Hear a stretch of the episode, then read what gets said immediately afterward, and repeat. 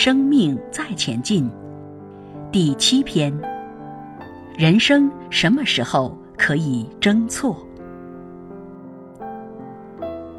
这是一种生命的幻境与看见，所以在人跟人的对应之中，我们常常是在争对，很少争自己错。这个社会上自古以来很少很少在争论的时候说，这都是我的错，你不要跟我争。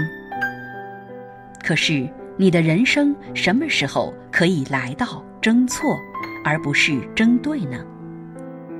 你知道接下来的人生人际关系，你的烦恼与很多的对立面，都是因为自己争对吗？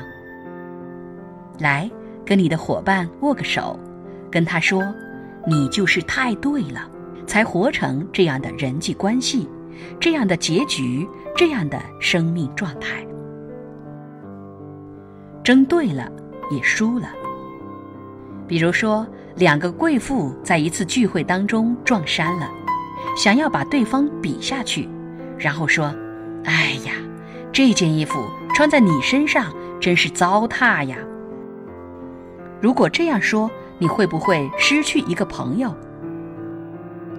如果换个角度说：“哎呀，不一样，同样的衣服穿在你身上就是那么贵气，那么有气质。”我真想跟你学习你的涵养。你输了，却赢得了对方。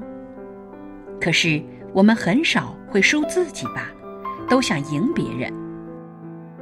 可是，在赢的同时，你也输了；在得的时候，你也失了。当你失的时候，你也得了；当你输的时候，已经赢了。在家里面，常常都要争自己对；在公司里面，在人际关系里面，都在争对，就是因为你太对了，才一直在错都不知道。